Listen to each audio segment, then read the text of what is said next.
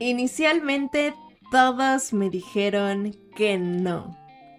Que no iba a ser posible que me vendieran el terreno que está al ladito de la casa que acabo de comprar en Japón.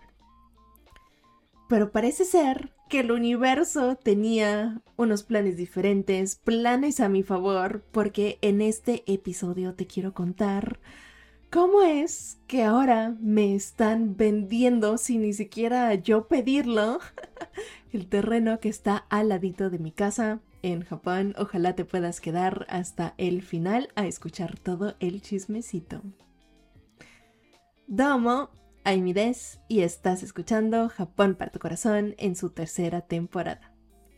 Bienvenida y bienvenido de vuelta si llevas tiempo por aquí conmigo y mucho gusto si vas llegando. Esto es Japón para tu corazón podcast, un podcast para ti que eres amante de la cultura japonesa para que te lleves pedacitos de Japón para tu corazón.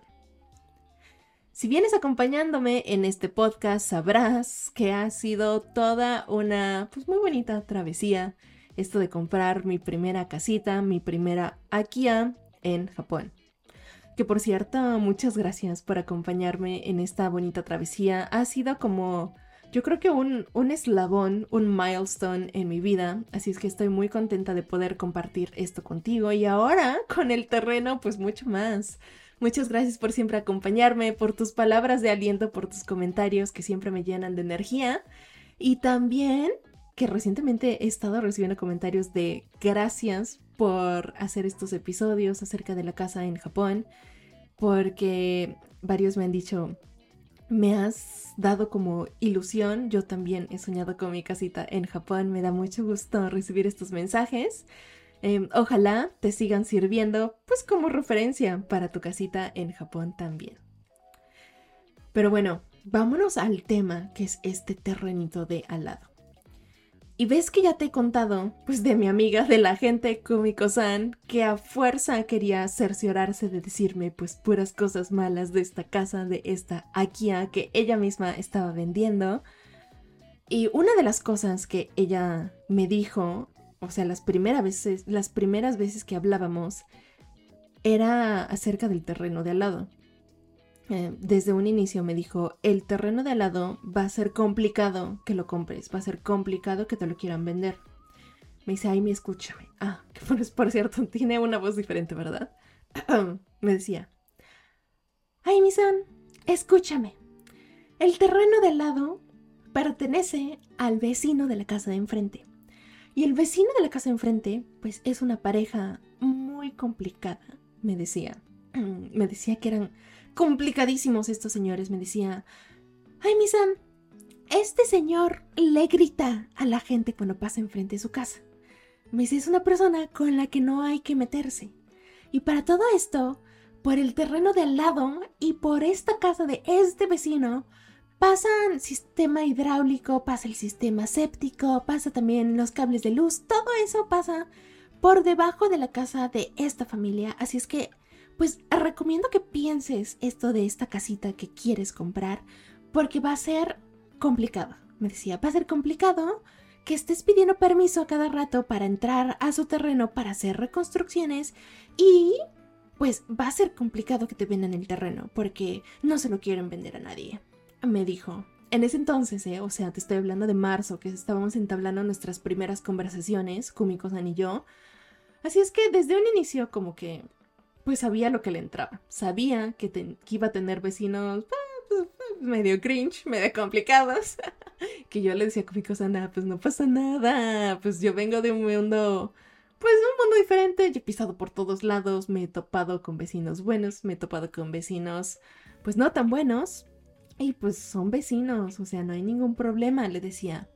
Y Kumiko-san, pues por fin accedió a venderme la casa, que está bueno ese chisme también, escúchalo, el, el episodio de, de Kumiko-san y cómo pues entablamos la relación. Después también ya te conté de cómo pues compré la casa eh, en la oficina de Comico San, así es que Comico San, toda una aventura, escucha esos episodios.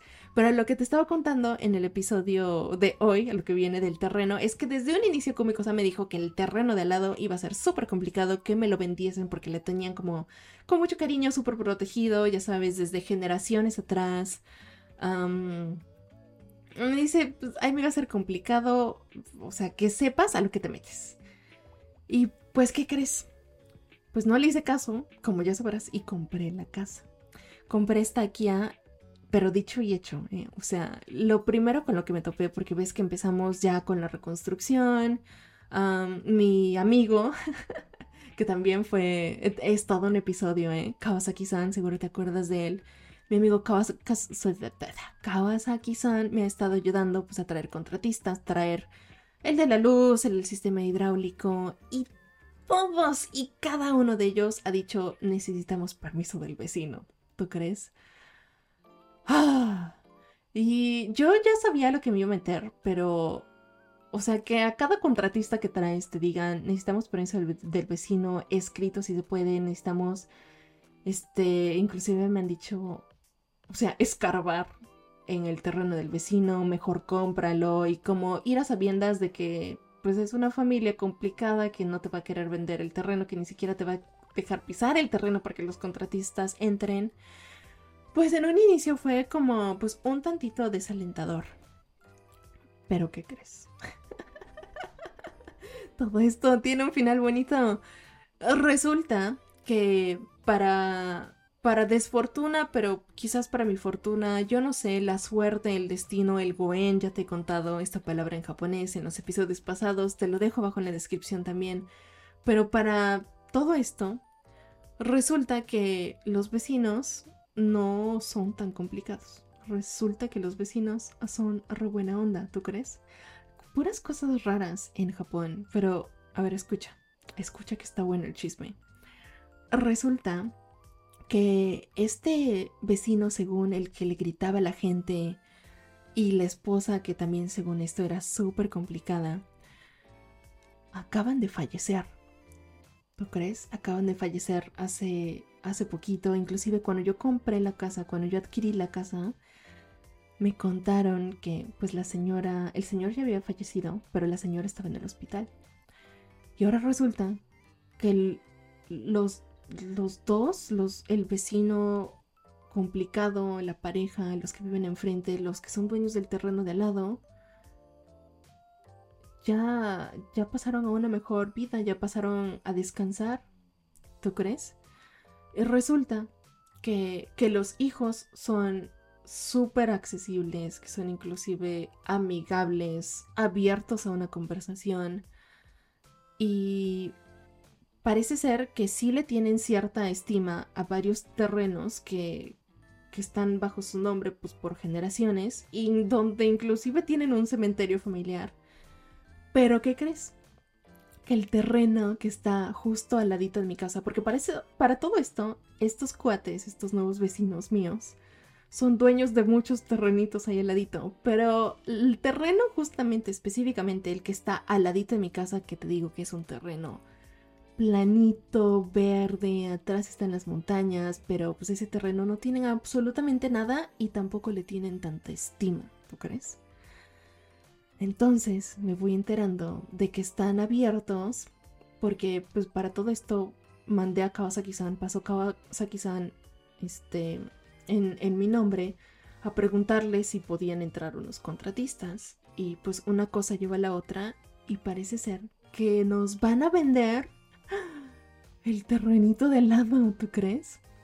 Y para todo esto es una sorpresa para mí porque tanto Kumiko-san, la gente bienes y raíces, Kawasaki-san, los vecinos inclusive, cuando conocí a varios vecinos el día que compré la casa, el día que fui a, comprar, a, perdón, a, ver la casa, porque he ido varias veces, pues todas esas veces es un pueblo chiquito. Me he topado con gente, me han presentado a los vecinos y todos y cada uno de los vecinos con los que con los que he entablado conversación han dicho, "Oh, es la casa que está al lado de la familia problemática y sí, pues al parecer tenían fama estas personas, pero resulta que pese a la fama que tenían, son amigables, son son accesibles y están abiertos a una conversación, abiertos a una conversación inclusive de venderme un terreno que ha estado en su nombre por generaciones. De verdad me siento súper afortunada de poder adquirir ese terreno. Estoy súper contenta. Uno, pues porque le va a facilitar la vida a los trabajadores que tenga yo, porque ahorita tengo un montón de gente. O sea, está el del gas, está el de las tuberías de agua, está el del sistema séptico, yendo, yendo a ver pues cómo está el sistema actualmente, qué mantenimiento necesita. Entonces estoy súper agradecida de que todos van a tener como más paz mental, de que no están pisando propiedad del vecino y que tienen como el pase, el acceso y que pueden maniobrar ahí. Pero también estoy como, me siento muy afortunada de tener esta dicha de, de poder entablar una conversación con una familia que se supone que desde generaciones han estado como un poquito, un poquito más cerrados al diálogo, a la conversación. y el mensaje de este episodio, o sea, la reflexión que tenía tantas ganas de compartirte el día de hoy, es que no te quedes con el primer no, con el segundo no, porque en esta vida la gente te va a dar pues su opinión, su punto de vista, como fue en este caso, o sea, te lo prometo, vecino que conocía, vecino que me decía, ay, mi, qué desafortunada situación en la que te has metido. Pero resulta que pues quizás tú poniendo tu experiencia propia te puedes percatar de una situación completamente diferente y este, este ha sido mi caso, seguramente puede ser tu caso. No te quedes con el no, no te quedes con el primer, segundo, tercer, cuarto no. el chiste en esta vida siento que es buscar el sí o inclusive dejarte llevar, dejar que las cosas fluyan, porque pues fue mi caso, yo no, no es que le estuviera tocando la puerta a estos vecinos, ni que estuviera preguntando así de vecino por vecino, a ver quién me hacía el favor de labor de convencimiento con los vecinos para que me vendiesen el terreno, ya sabes. O sea, a veces las cosas fluyen. Simplemente hay que estar, pues dices que lo que emanas atraes, ¿no? Así es que simplemente siento que es estar emanando esta buena energía y este, pues, angelito que tienes, este kami que tienes, lo que le quieras llamar tus ancestros, en mi caso, porque eso es lo que queremos en mi familia pues a veces nos, nos protegen y, puede ser que la vida te, te siga sonriendo si tú le sigues sonriendo a la vida. Y este es el mensaje que tenía yo para ti en este episodio, esta reflexión de cómo estoy comprando el terreno de al lado de mi casa en Japón. Es un sueño de verdad, hecho realidad. Estoy súper contenta de poder compartir esta etapa de mi vida contigo si te soy honesta, todavía sigo, sigo incrédula, porque de verdad fueron tantas personas que me dijeron que, que en él, que no iba a ser posible que me vendieran el terreno de al lado, que, que bueno, por cierto, o sea, apenas di el enganche. Aún estoy pues ya sabes que, es todo un trámite, ¿no? El té de la buena suerte, ya te conté sellito por aquí, sellito por allá, cuenta billetes por acá. Apenas di el enganche, que por cierto, esta vez lo hice en una transferencia electrónica, no lo tuve que llevar en cash. pero, pero sí, te voy actualizando poco a poco. Espero que no por grabar este episodio se me cebe la situación. Esto ya está en diálogo, ya fueron a medir el terreno porque lo están como remidiendo. O sea, el, el mapita que tienen el, pues, ¿cómo se le llama? La medición que tienen del terreno es ya de, bastantes ayeres atrás. Así es que lo están remidiendo. Estamos también cambiando el, el, tipo de terreno.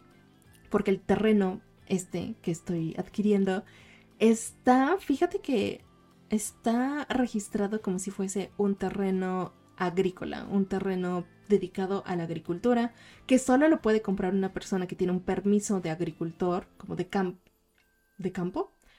Mm, como que se me el español, pero haz de cuenta que en Japón existe un permiso especial para las personas que se dedican a la agricultura y personas que se dedican al campo. Estas personas tienen como el permiso comprar un terreno como pues un poquito más económico, siempre y cuando tengan su permiso vigente, que para esto le tienes que estudiar, son machotes de libros, hay como hay niveles, pero si tú puedes hacer que te echen la mano a que cambien el nombre del terreno, o sea, el tipo de suelo, de suelo agrícola, de suelo de agricultor, a, otro tipo, o sea, ya sea residencial o, lo que tú quieras, que hay como un terreno tipo comodín que lo puedes usar tanto pues como para tu jardín, para cultivar como tus propias verduras o para construir cosas, que es a lo que le estoy cambiando yo. súper súper eficiente si te echan el paro. Ahí los de, los de la administración, eso es lo, en lo que andamos ahorita. Luego te cuento cómo termina esta situación, pero por lo pronto yo estoy súper ilusionada, como súper entusiasmada, súper contenta, súper agradecida con esta vida. Y pues te quería contar el chisme, el mensaje de hoy es no te des por vencido con el primer no que te den.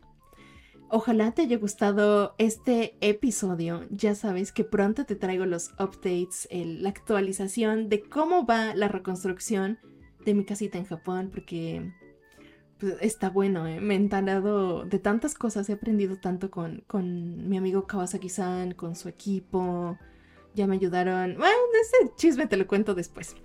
Hasta aquí el episodio de hoy. Espérate el próximo episodio que también se ve buenazo. Te voy a contar de cómo va la, la reconstrucción del tejado, el techo, el suelo, todo esto súper bonito. De cómo es una casita viejita en Japón, cómo es esto de restaurarla. Si es que ojalá me puedas acompañar en los próximos episodios también. Recuerda que Japón para tu corazón es un podcast para ti que eres amante otaku de la cultura japonesa para que te lleves pedacitos de Japón para tu corazón. Ojalá te haya gustado este episodio. Muchas gracias por escucharme hasta aquí. Me harías el día si me ayudas compartiendo. Escúchate los episodios también de cuando conocí a Kawasaki-san, por suerte, también de los episodios con Kumiko-san, porque siempre fueron pues unos rounds bastante, bastante buenos, muy interesantes, muy enriquecedores de la cultura japonesa, porque te cuento del hanko, del té de la buena suerte. Va, buenísimos esos episodios, también pasa a escucharlos. Es todo por hoy, muchas gracias nuevamente, te veo muy pronto. Esto fue Japón para tu corazón podcast. Mata, asobi Bye bye.